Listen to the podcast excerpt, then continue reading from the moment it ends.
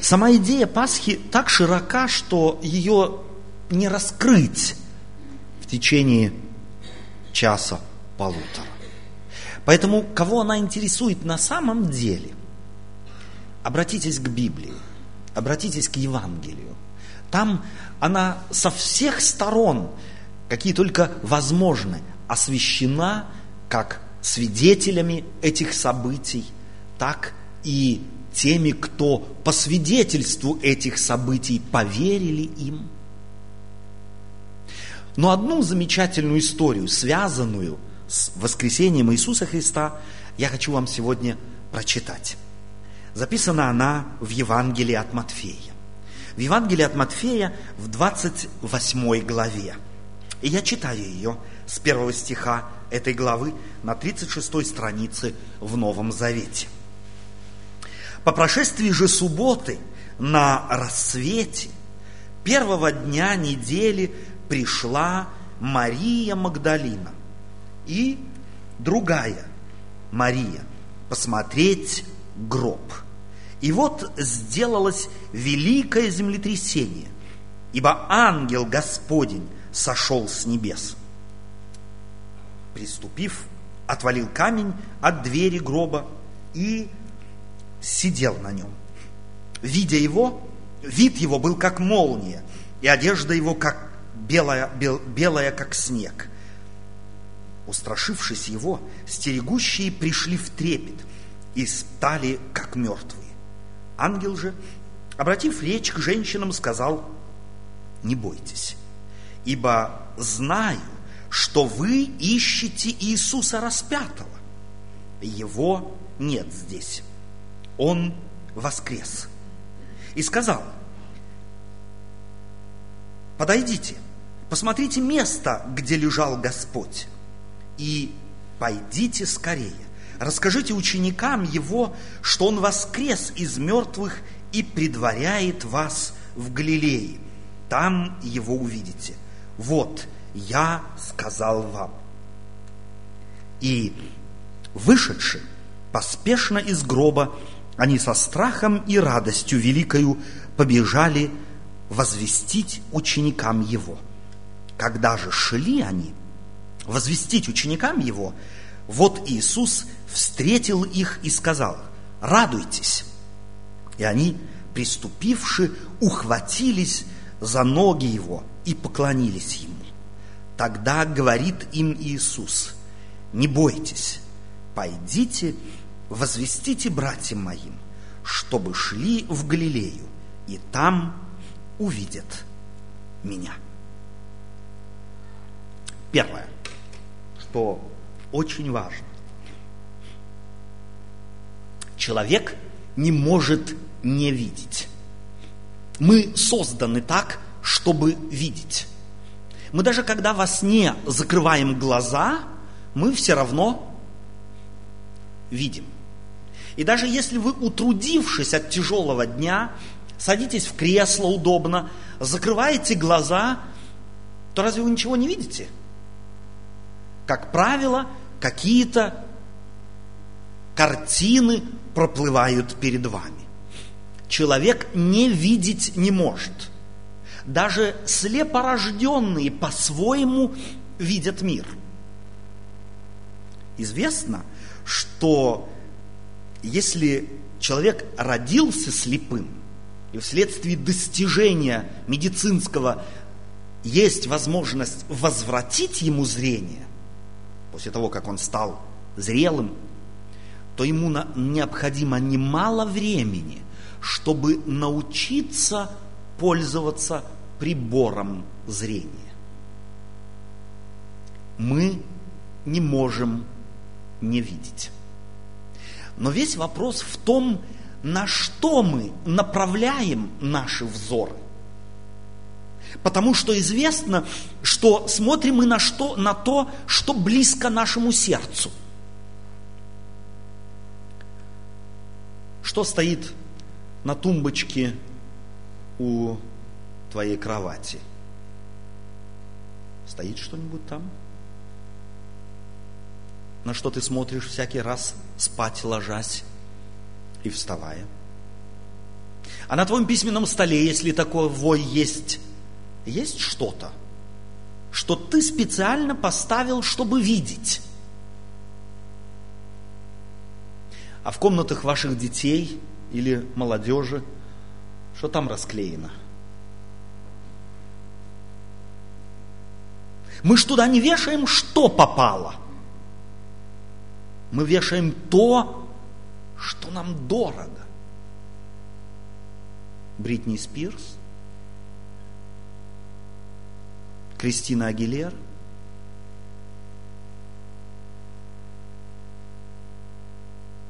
У моего начальника на столе всегда стоял бюст Ленина. Я не знаю, так любил он его, но видеть видел всегда. На что направляем мы наш взор? В Библии здесь эта история начинается повествованием о том, что Матфей говорит – по прошествии субботы, рано, на рассвете, первого дня недели, Мария, Магдалина и другая Мария пошли смотреть. Что смотреть они пошли? Гроб. Они хотели посмотреть могилу. Они хотели посмотреть могилу. Им Нужно было по традиции посмотреть могилу.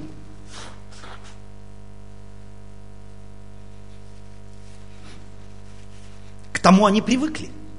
Там похоронили близкого им человека. Они настроились на то, что там они его увидят. Если вы почитаете других евангелистов, то говорится, рассказывается о том, что они специально приготовились к этому шествию. Они не просто так пошли. Они пошли посмотреть гроб. Все ли на месте? Дорогая им личность пусть не живет, но посмотреть. Они отправились дать дань традиции. Но эта традиция их была прервана. Все, что в истории евангельской, в библейской истории повествуется до 28 главы, это было, связано с Иисусом, было дело рук людей. Кончилось оно чем? Гробом, смертью. Собственно говоря, на это мы способны. Если человек на что-то способен, то он способен на то, чтобы оставить после себя. Что мы оставим после себя? Мы всегда говорим, я как-то э, вспоминаю разговор с одной э, женщиной, которая спрашивала меня конкретно, вы вообще-то вот то, что вы говорите, вы в это веруете? Я говорю, а вы, а вы что, ни во что не верите? Нет, она говорит, я верую. Во что же вы верите? В общечеловеческие ценности. А что это такое? Конкретно. И она начала запинаться. Мы все во что-то веруем. И то, во что мы веруем, то и превращает нас в тех, кто мы есть постепенно. Так эти женщины отдать готовы были и отдали дань традиции. Пойти и посмотреть гроб. Но там, где в тот день не было ни одного корреспондента, ни одной фотокамеры, ни одной видеокамеры, никакой кинокамеры, никто это не зафиксировал, то, что там происходило то, что вообще осталось как бы на грани истории. Там, в Иерусалиме, на, так сказать, за стенами Иерусалима не решалась большая политика. Но именно тому, что там произошло 2000 лет тому назад, суждено было радикально изменить род человеческий, изменить культуру, изменить направление. Так некий пророк из Назарета. Так думали люди, которые, от которого можно избавиться тем, что его убьют, пригвоздят ко кресту, зароют где-нибудь, и от него можно избавиться. Но не тут-то было. В нем не видели Бога, в нем не видели того, кто действительно пришел, чтобы творить, чтобы изменить. Он как раз и изменил. Мария Магдалина – это та Мария, которая приведена была к Иисусу, взятой в прелюбодеянии. Это та Мария идет сюда, это та, которую Иисус Христос спас от смерти. Иначе ее побили бы камнями. Она пришла сюда. Она не могла не прийти. И она знала об Иисусе Христе не по рассказу. Она сама испытала на себе силу Его власти прощать, силу Его власти защитить, силу его власти дать новое начало. Она пришла к гробу. Так испытав Иисуса, так столкнувшись с Ним, так Его увидев, она тем не менее, она тем не менее рассчитывала на то, что на этом все кончится. Она пришла посмотреть гроб на что ты ходишь, в кавычках, смотреть? На что ты направляешь твой взор? Чего ищут твои глаза? Чего ищут? И, собственно говоря, здесь на этот вопрос может и должен ответить каждый сам себе, где-то в глубине сердца, внутри. Чего ищут мои глаза? Может быть, ищут, как бы придраться к мужу, чтобы его, так сказать, на место поставить, не дать ему ни в коем случае успокоиться и думать, что он все сделал. Может быть, твои глаза ищут, как бы придраться к детям, когда они одеваются, отправляются в школу, чтобы сказать, а ты во что оделся? Так в школу не ходят – чего ищут твои глаза, когда ты смотришь на соседей? Интересно, может быть, отметить, что если я не даю отчет себе, чего я хочу видеть, то меня заставит, заставят видеть то, что хотят другие. Есть целый культ сегодня в нашем обществе. Называется оно телебачением. И есть целая группа людей, которые считают телевидение воплощением беса. Настолько, что примкнувшим к ним запрещается смотреть телевизор не только час в день, как детям, а вообще его существование само в жилище уже считается недозволенным. Я спрашиваю, чего хочешь ты видеть? И думаешь ты, и может быть они, что если я телек из дома выкину, то я и не буду видеть то, чего хотят они. Сплошное заблуждение. Будешь видеть в газетах, будешь видеть в рекламах, будешь видеть в книжках, наконец, на этикетках хлеба, фасоли, огурцов, помидоров, будешь видеть то, чего они хотят, а не ты. Мы не можем не видеть. Но что мы будем видеть, зависит от того, хотим ли мы видеть то, что видим, избираем ли мы видеть то, что видим, или нам навязывают видеть то, что мы видим. Так Мария Магдалина и другая Мария в то утро отдались просто-напросто традиции – увидеть гроб, завершить похороны. Но там, где они не подозревали и думали, что все кончено, там вторгается в их жизнь Бог и хочет развернуть их взгляд на 180 градусов. Так ангел обращается к ним и говорит им, я знаю, зачем вы пришли. Читали мы только что. Давайте мы еще раз эти слова ангела прочитаем. Ангел же, обративший речь к женщинам, сказал, не бойтесь, ибо знаю, что вы ищете распятого. Я знаю, чего ищут ваши глаза. Бог знает, чего наши глаза ищут. Глаза нашего сердца.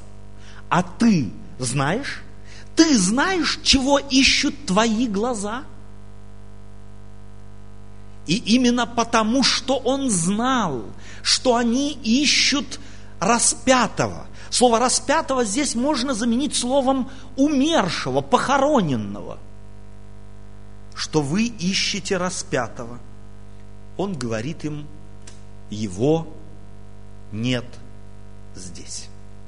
То, что ваши глаза сегодня ищут, сейчас, его здесь нет. Бог Библии, настоящий Бог, Бог, который вывел евреев в свое время из Египта, Бог, который сохранил эту небольшую нацию и в которой родился Иисус Христос, этот Бог не является Богом мертвым. Это живой Бог. Его не могла удержать могила. Не потому, что кто-то это хотел, а потому что Он есть жизнь.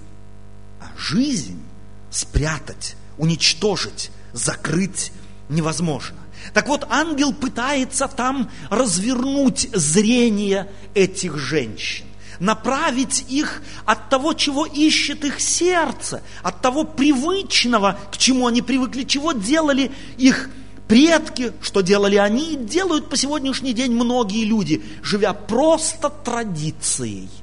Он Бог посылает ангела и говорит, не смотрите туда, в привычное. Его, Бога, там нет. В конце концов, дорогие друзья, хотим мы того или нет, мы всегда ищем чего-то. Нет человека не ищущего. Нет человека в мире, который говорит, мог бы сказать, у меня есть все, я абсолютно всем доволен. И если вы такого увидите, он просто лжет. Либо не заглядывал давно в свою внутреннее душу в свою, в сердце свое. Сколько вы человеку чего-то не даваете – сколько его не одариваете чем-то, чего бы человек не достиг, внутри, внутри себя он всегда будет еще чего-то хотеть. И вот эта жажда чего-то еще хотеть, вот эта жажда неудовлетворенности как раз и есть вложенная, вложенный в нас Богом механизм желания поиска источника жизни Бога. Хотим мы того или нет, мы все знаем, что умрем. Мы все знаем, что умрем а потому ищем. Многие говорят, живем один раз, а потому делай все. Мы потому ищем сделать все. Это одна группа людей. Другие говорят, нет, мы не живем один раз, нам поэтому нужно здесь в жизни ограничить себя тем, тем, другим, пятым, десятым, чтобы потом в конце где-то получить награду. Мы всегда ищем. Иногда от обратного. Но ищем ли мы там, где есть, найти то, что, собственно, единственно ценно для человека? Его нет здесь, говорит ангел этим женщинам. Я предлагаю тебе проанализировать весь спектр того, на что взирают твои глаза. И спросить себя, удовлетворяет ли это на самом деле самые глубинные твои потребности? Может быть, стоит смотреть в другом направлении? Его нет здесь, говорит ангел, он воскрес. Как сказал, пойдите, посмотрите место, где лежал Господь. Обратите внимание на благость Божию. Бог на самом деле не говорит, не смотри туда, не делай этого, не притрагивайся к тому. Он говорит, ты можешь испытать. Он здесь женщинам говорит, его нет здесь. Они могли поверить, но видно, они как-то усомнение проявили в том, что услышали от него, и потому он говорит, вы можете проверить. И потому проверьте все на то, на что взирают ваши очи, более всего очи вашего сердца. Проверьте, способно ли оно удовлетворить собственно потребности человека, его тягу к жизни, желание жить и быть счастливым. Его нет здесь. Может быть, это как раз те слова, которые относятся к тебе. То, чего ты ищешь, нет там, где ты его ищешь. И это обращение к верующим людям. Его нет здесь. Бог не в традициях. Бог не в формах. Бог не в учении каком-то. Бог даже не в посещении богослужений. Потому что если ты сюда пришел, думая, что здесь ты поклонишься Богу, а потом можешь уйти и забыть Его, то ты, собственно, Богу не поклонился. Потому что такого поклонника Бог себе не ищет. Его нет здесь. Он воскрес подойдите, посмотрите место, где лежал Господь, и пойдите скорее скажите ученикам Его, что Он воскрес из мертвых и ждет вас в Галилее.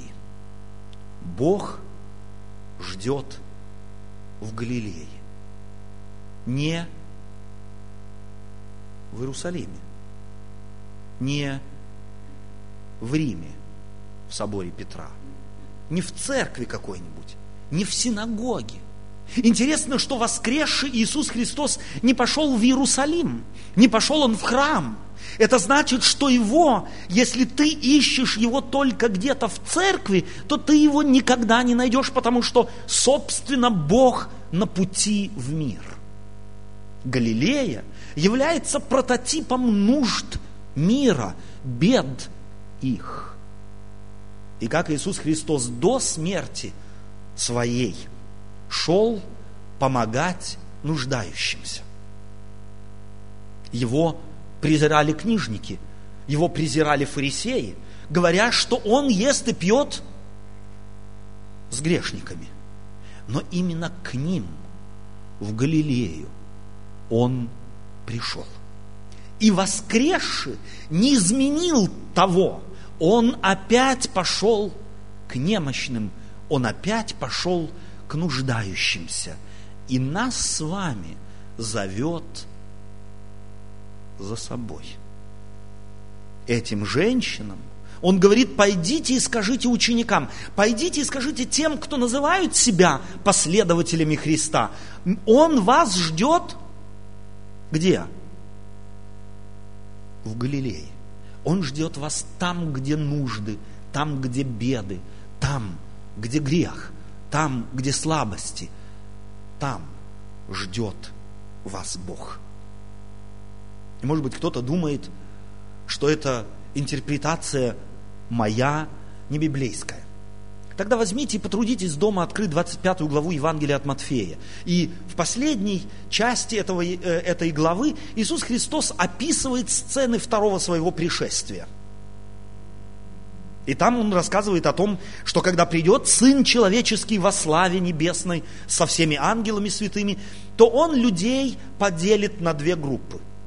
По правую и по левую сторону.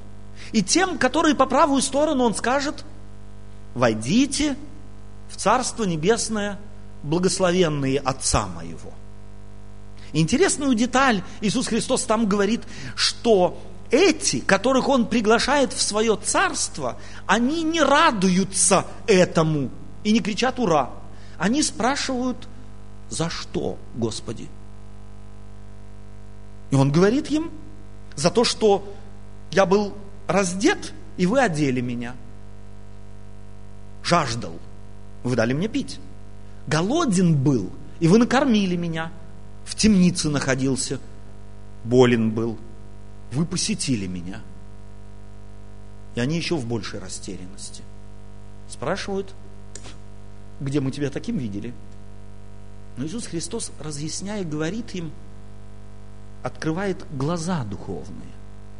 Все, что вы сделали одному из братьев сих меньших, то сделали мне. Все, что я сделал кому-то. Доброе сделал Иисус. Злое кому сделал? Тоже Иисусу. Все, что вы сделали одному из сих меньших, вы сделали мне. Сплетничал о ближнем, кому причинил боль? Поносил кого-то, кому причинил боль? радость сделал. Это философия Библии. Это философия того, кто, кого нет здесь, в гробу, как говорит ангел, он воскрес и ждет вас. Он ждет вас в Галилее. Он о себе говорит, дана мне всякая власть на небе и на земле. Мы ищем, мы всегда ищем где-то немного поближе быть хоть к какой-то власти. Покровительство ищем мы. Церковная ли то, власть или политическая. И если у кого-то на днях, на курсах немецкого языка, которые провожу, одна женщина рассказывает, что она была в Мюнстере – была там на богослужении, который проводил человек, который является переводчиком, который в свое время переводил Михаилу Горбачеву. И она уже сразу не только на голову, я не знаю, на какой высокий пьедестал в глазах всех взлетела. Она не с Горбачевым говорила, она даже не говорила с переводчиком его, она только его видела. Переводчика, который переводил Горбачева. И уже... Мы всегда ищем власти. И если у нас ее самих нет, то чуть-чуть прибраться где-то к власти, чтобы, ну, чуть-чуть блеснуть ей. Иисус говорит, мне дана всякая власть. Не только на земле. Горбачеву она была отдана на земле, но не надолго и не на всей земле, а на небольшом кусочке. Сегодня Буш думает, что ему она дана, эта власть. Но на самом деле тоже только на земле и тоже только ограничено очень. Нет – никого, кто на земле мог бы сказать, мне дана всякая власть. И здесь Иисус Христос удовлетворяет и эту твою потребность. Быть защищенным тем, кто власть имеет. Иисус говорит, мне она дана. И теперь, может быть, ты спросишь, а где же проявляется власть Иисуса Христа? Где ее пощупать? Где я на самом деле могу убедиться в том, что она проявляется? Так думали и ученики Иисуса Христа. Когда умер Иисус и похоронили Его, то разочарованные ученики отправились ловить рыбу. И Иисус Христос, пришед на берег, не объявился сияющим ангелом, а просто человеком, который на берегу готовит завтрак. И когда они приближаются к берегу, то Иисус спрашивает их, есть ли у вас какая пища? И когда они выходят на берег, то они видят костер разложенный и испеченную рыбу. Власть Иисуса обнаруживается не в спектакле, не в том, чтобы подавить, удивить и заставить упасть на колени. Его власть обнаруживается в том, что ты удовлетворяешь твои самые естественные потребности.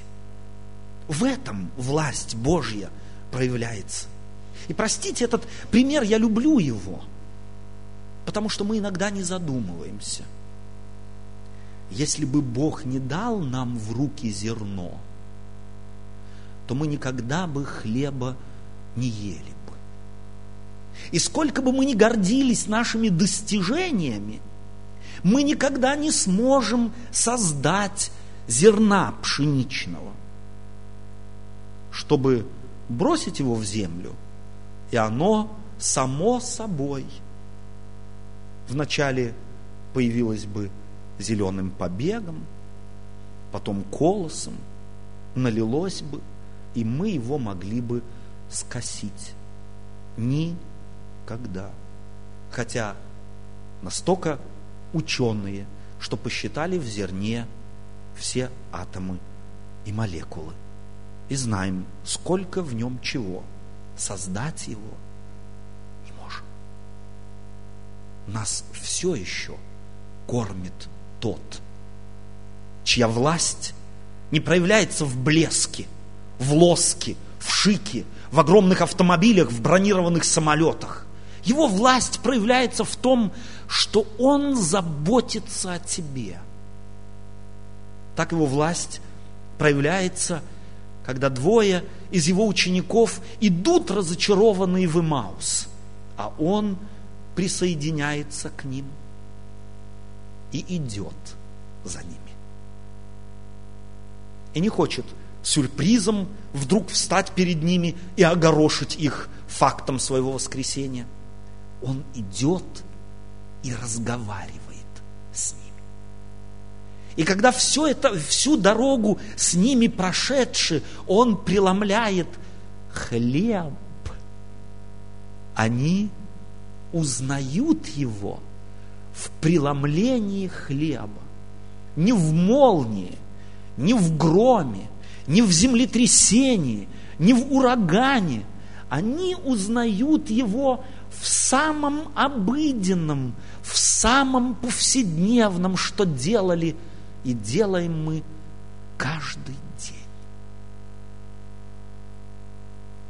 Бог хочет, чтобы мы научились видеть Его везде, чтобы глаза наши открылись, и чтобы мы могли отличать важное от второстепенного, чтобы мы видели Бога там, где другой его, может быть, не видит и чтобы знали, что там, где человечество по традиции ищет решение проблем, там Бога нет. Он воскрес. Он в добре. Он в том добре, которое вопреки нашего зла мы можем делать друг другу. Дана мне всякая власть, говорит Иисус.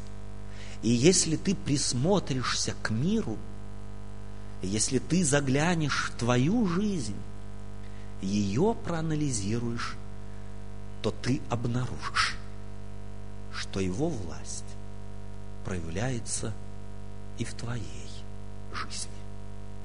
И проявлялась уже не раз. И я не пророк, но с уверенностью сказать могу. Проявляться будет. Весь вопрос лишь в том, увидишь ли ты его? На что направлены твои глаза? Но недовольно сего, Иисус потом обращается к своим ученикам, встретив их в Галилее, говорит, «И так идите». Истинное взирание, истинное видение, истинное умение отличать важное от второстепенного заключается в том, и потому ты можешь проверить себя, направлены ли очи твои на то, что дарит жизнь или нет – по одному признаку. Готов ли ты идти? Или ты все-таки ищешь пенсии, отпуска? Об Отце Своем Иисус Христос сказал, Отец мой и поныне творит. Он не создал шесть тысяч лет тому назад мир, а потом сел на облачке, сложил руки и сидит и бдит. От безделия засыпает время от времени. Нет. Он по сей день творит. Бог Библии, истинный Бог – это постоянное движение, потому мы вначале сказали, его невозможно втиснуть в догмы, в традиции, в привычное. За ним нужно следовать. А потому неизбежно Иисус Христос следующим за ним говорит – идите по всему миру и учите. Учите смотреть, учите видеть, как я научил вас. И се я с вами. Я с вами. А мне дана всякая власть. В такого Бога веруем. О таком Боге говорим в праздник Пасхи. И потому понятно, что праздновать Пасху один раз в году, это значит не праздновать ее вообще. Потому что если кто-то, имеющий ноги, будет ходить только один день в году, вы уже улыбаетесь и знаете, что он сколько бы ни хотел ходить в тот день, не сможет, если 364 дня в году сидел. И тем паче, это закономерно для духовной жизни. Если ты думаешь, что праздновать Бога можно один раз в году, то ты его не празднуешь, ты празднуешь твою традицию, ты празднуешь что-то, что тебе может быть дорого, но не там Бог. Идите по всему миру. И сея с вами до скончания века. И кто он, тот, кто говорит, я с вами до скончания века, он представляется в Откровении – через Иоанна и говорит, и живый, и был мертв, и се жив во веки веков. Аминь. И имею ключи ада и смерти. Если ты ищешь выхода, выхода открыть дверь твоих тупиков, открыть дверь твоих неспособностей, открыть дверь в будущее, в истинное будущее, к счастью, то есть некто, у кого есть ключи, ключи, открывающие любую дверь. И это тот, кого традиционно сегодня празднует христианский мир Востока. Христос, Иисус, которого истина – праздновать воскресенье должно не один раз в году, а каждодневно. Потому что ходить и духовно может только тот истина, кто каждодневно ходит. И к этому он нас призвал. А потому идите. Аминь.